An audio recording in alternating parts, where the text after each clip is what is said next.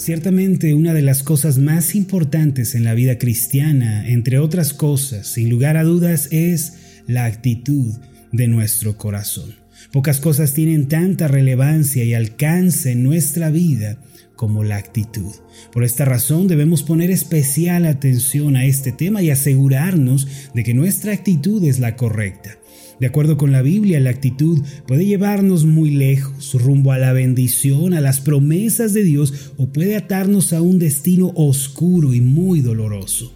En la Biblia, por ejemplo, encontramos el caso de dos hombres que de acuerdo con su actitud escribieron historias completamente diferentes. Ellos son Judas, el que vendió al Señor, eh, y Pedro, quien le negó en tres ocasiones. Si lo analizamos, ambos fallaron delante del Señor. En concreto, ambos le traicionaron. En primer lugar, Judas vendió al Señor por unas monedas de plata, como ustedes recordarán, ya que nos dice la Biblia que era un ladrón y que su corazón estaba lleno de avaricia. En Mateo capítulo 26, acompáñenme a esta porción de la escritura, versículo 14 en adelante, encontramos lo siguiente. Uno de los doce, el que se llamaba Judas Iscariote, fue a ver a los jefes de los sacerdotes. ¿Cuánto me dan? Y yo les entrego a Jesús, les propuso. Decidieron pagarle treinta monedas de plata. Y desde entonces Judas buscaba una oportunidad para entregarlo. Aunque había conocido al Señor, este hombre había presenciado grandes milagros, había escuchado también las grandes enseñanzas del reino por parte del Maestro, nunca se arrepintió de su estilo de vida perverso y avaro. Por eso, en cuanto se le presentó la oportunidad, no lo pensó dos veces y traicionó al Señor. Por otro lado, Pedro, quien era uno de los discípulos más cercanos al Señor, en determinado momento también le dio la espalda al Maestro. En Mateo 26, versículo 69 en adelante, podemos leer lo siguiente. Mientras tanto, Pedro estaba sentado afuera en el patio, y una criada se le acercó. Tú también estabas con Jesús de Galilea, le dijo. Pero él lo negó delante de todos, diciendo, no sé de qué estás hablando. Luego salió a la puerta donde otra criada lo vio y dijo a los que estaban allí, Este estaba con Jesús de Nazaret. Él lo volvió a negar jurándoles, a ese hombre ni lo conozco. Poco después se acercaron a Pedro los que estaban allí y le dijeron, seguro que eres uno de ellos, se te nota por tu acento. Y comenzó a echarse maldiciones y les juró, a ese hombre ni lo conozco. Mire, como podemos ver, Pedro había caminado con el Señor, él contempló grandes sanidades, señales hechas por mano del Maestro e incluso presenció la misma transfiguración del Señor. Sin embargo, al sentirse acorralado y presionado en su temor, negó al Señor en tres ocasiones y hasta maldijo con tal de no ser identificado con él. En pocas palabras, tanto Pedro como Judas ambos negaron al Señor y le dieron la espalda en el momento más importante y determinante. No obstante, el desenlace de la historia de cada uno de ellos es diferente, así como lo es el día y la noche. Ahora, ¿en dónde radicó la diferencia entre estos dos hombres y sus historias tan particulares? La respuesta es muy sencilla, en la actitud de su corazón. Allí fue donde Pedro y Judas fueron diferentes. Al final sus destinos fueron radicalmente opuestos debido a la actitud que abrazaron y adoptaron en su corazón. Después de traicionar al Señor y al ver el terrible mal que había ocasionado, Judas huyó al desierto y nos dice la Biblia que se ahorcó. En Mateo capítulo 27, en los versículos 3 al 5, podemos leer esto, cuando Judas el que lo había traicionado vio que habían condenado a Jesús, sintió remordimiento y devolvió las treinta monedas de plata a los jefes de los sacerdotes y a los ancianos. He pecado, les dijo, porque he entregado sangre inocente. Y eso a nosotros qué nos importa, respondieron, allá tú. Entonces Judas arrojó el dinero en el santuario y salió de allí, luego fue y se ahorcó. Al sentirse culpable y cuando su conciencia le acusaba, corrió a aniquilarse. Por otro lado, Pedro, después de negar al Señor y justo después de que sus miradas se cruzaran, él salió y lloró amargamente. Lucas capítulo 22 versículos 61 y 62 nos dice lo siguiente, el Señor se volvió y miró directamente a Pedro. Entonces Pedro se acordó de lo que el Señor le había dicho hoy mismo antes de que el gallo cante, me negarás tres veces. Y saliendo de allí, lloró amargamente. Pedro, al darse cuenta de que había negado y traicionado al Señor en el momento más doloroso y al ser penetrado por la mirada del Señor, huyó de ese lugar, pero en vez de quitarse la vida, él lloró con amargura de corazón. Ciertamente el Mesías debía padecer solo, nadie podía acompañarlo en su pasión y obra de salvación. En Juan capítulo 13, versículo 33, él mismo declaró lo siguiente, Mis queridos hijos, poco tiempo me queda para estar con ustedes, me buscarán, y lo que antes le dije a los judíos, ahora se lo digo a ustedes, a donde yo voy, ustedes no pueden ir. Esto significa que aunque quisieran, ninguno de sus discípulos podía acompañarle en los sufrimientos de la cruz. Incluso estaba profetizado que uno de los suyos, uno de sus discípulos, lo iba a entregar. Judas era ese hombre que había de traicionarlo. El mismo Señor lo dijo en Mateo 26, 24 en adelante, a la verdad el Hijo del Hombre se irá, tal como está escrito de él, pero ay de aquel que lo traiciona, más le valdría a ese hombre no haber nacido. ¿Acaso seré yo, rabí? le dijo Judas, el que lo iba a traicionar. Tú lo has dicho, le contestó Jesús, aunque estaba escrito, que uno de los suyos lo vendería y lo iba a traicionar por 30 monedas de plata, nadie dijo nada acerca de que ese hombre traidor tenía que quitarse la vida. Es decir, estaba escrito que el Señor sería traicionado, pero nada se dijo sobre que el hombre que le traicionó debía colgarse y quitarse la vida. Si lo analizamos ambos, tanto Pedro como Judas fallaron, le dieron la espalda al Señor y lo abandonaron en el momento más crítico pero sus historias fueron tan diferentes por la actitud que adoptaron en su corazón. Judas, en lugar de arrepentirse y en lugar de volverse al Señor de todo corazón, decidió quitarse la vida. Su actitud se parece mucho a la de una persona que desconfía de Dios y duda de su misericordia y de su gracia. Al igual que él, en la actualidad son muchos los que han tropezado, han fallado, se han equivocado y han optado también por una vida de pecado y de maldad sin darse cuenta de que Dios es poderoso para salvarles y para limpiarles de su pecado por medio de Cristo.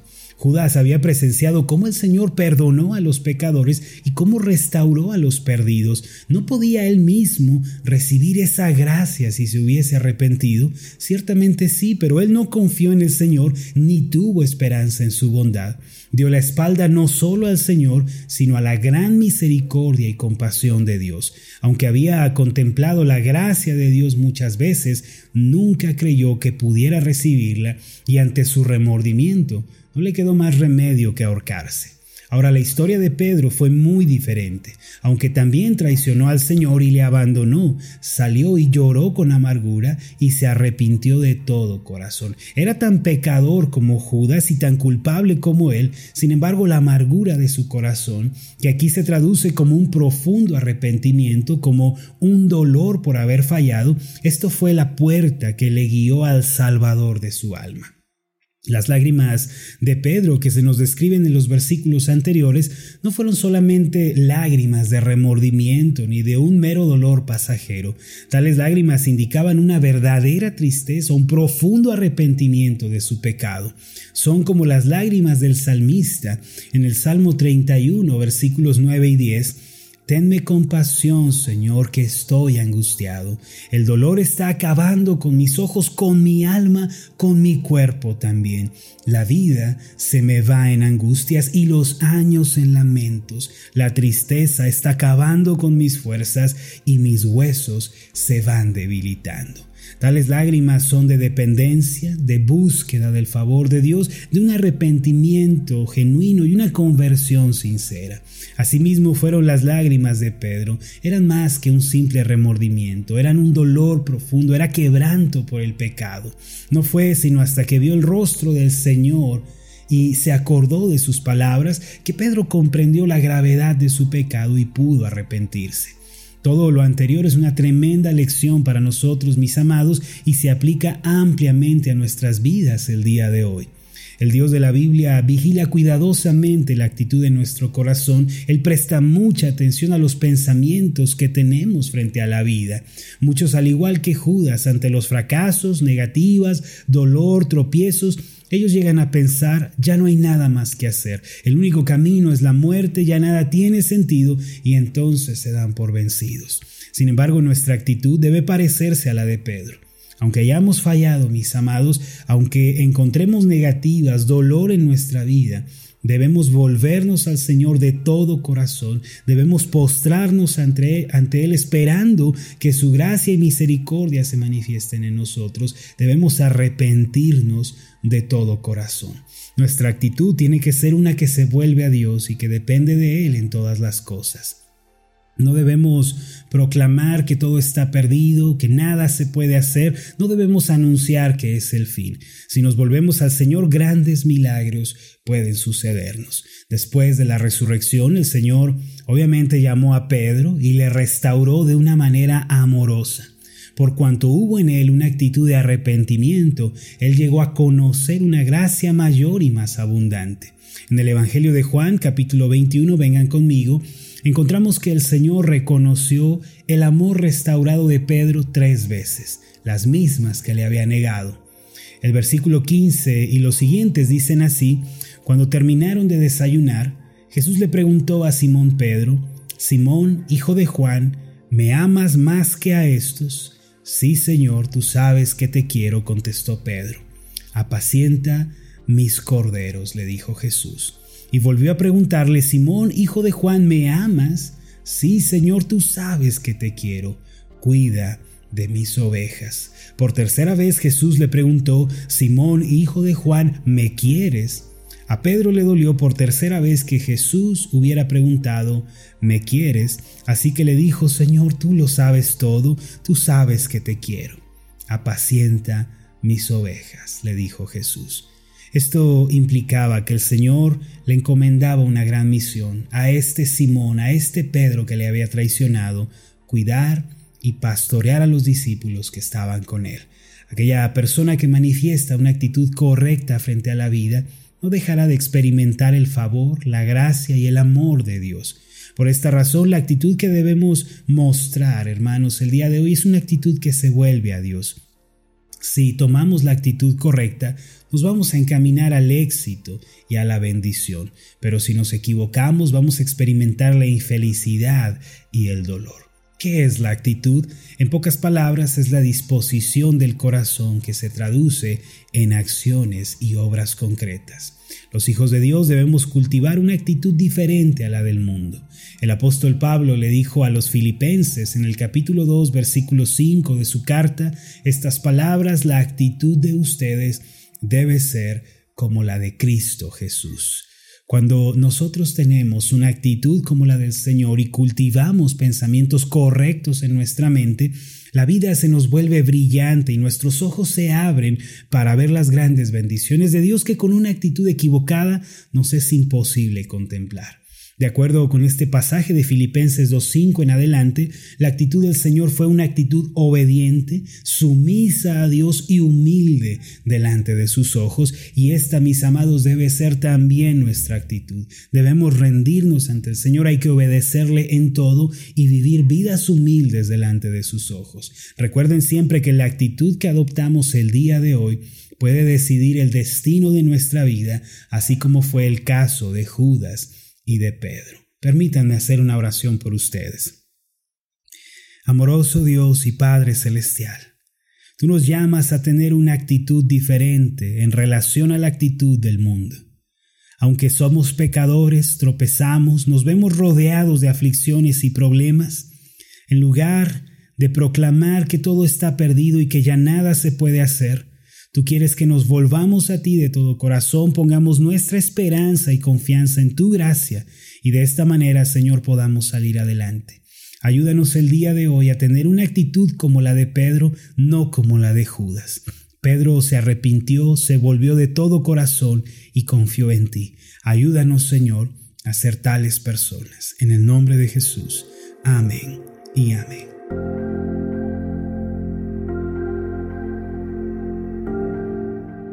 Hola, ¿qué tal? Mi nombre es Marlon Corona, soy el pastor de la iglesia Ascender en la ciudad de Zapopan, Jalisco, en México. Le agradezco mucho por haberme seguido con esta meditación. Mi oración siempre es que usted sea prosperado en todas las cosas y goce de una buena salud, así como prospera en su alma. Lo invito a que ore por las meditaciones Ascender y le pregunte a Dios cómo puede usted ser de bendición para este ministerio. Las meditaciones Ascender son impulsadas y apoyadas por nuestros oyentes. Reciba un fuerte abrazo de mi parte. Que Dios le bendiga. Hasta la próxima.